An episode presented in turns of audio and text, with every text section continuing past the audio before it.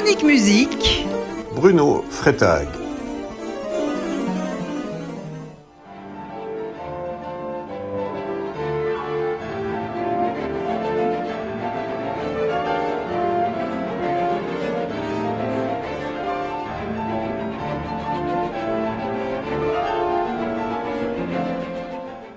Le dies irae. Vous aurez sans doute reconnu ce thème né au Moyen Âge et qui a inspiré un grand nombre de musiciens, par exemple Berlioz et Liszt ou plus récemment Jacques Brel. Mais là, il s'agit de la version qu'en a réalisée Olivier Greff dans son quadruple concerto sous-titré La danse des morts. Or, cette danse des morts est tout à fait appropriée pour parler d'Olivier Greff, puisque cette année est célébré le 20e anniversaire de la disparition de ce musicien génial.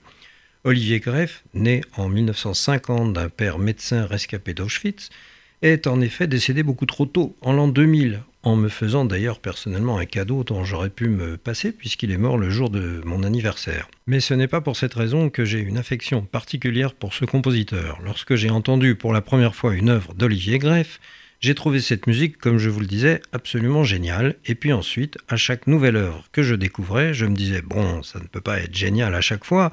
Eh bien si, c'était génial à chaque fois. Au conservatoire, il a été très vite reconnu comme un élément exceptionnel, pianiste hors pair et déchiffreur fabuleux, rendant jaloux ses petits copains.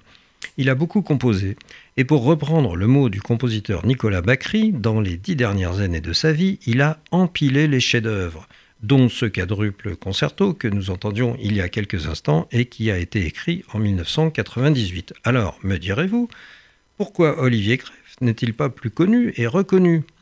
Ce qui l'a beaucoup handicapé, c'est qu'il euh, composait à une époque où l'esthétique dominante était encore celle de la musique sérielle et dodécaphonique, Boulez, Stockhausen, qui tenait la totalité des verrous de la musique officielle. Or, cette esthétique était véritablement à l'opposé de la sienne, et les portes ne s'ouvraient pas pour Olivier Greff.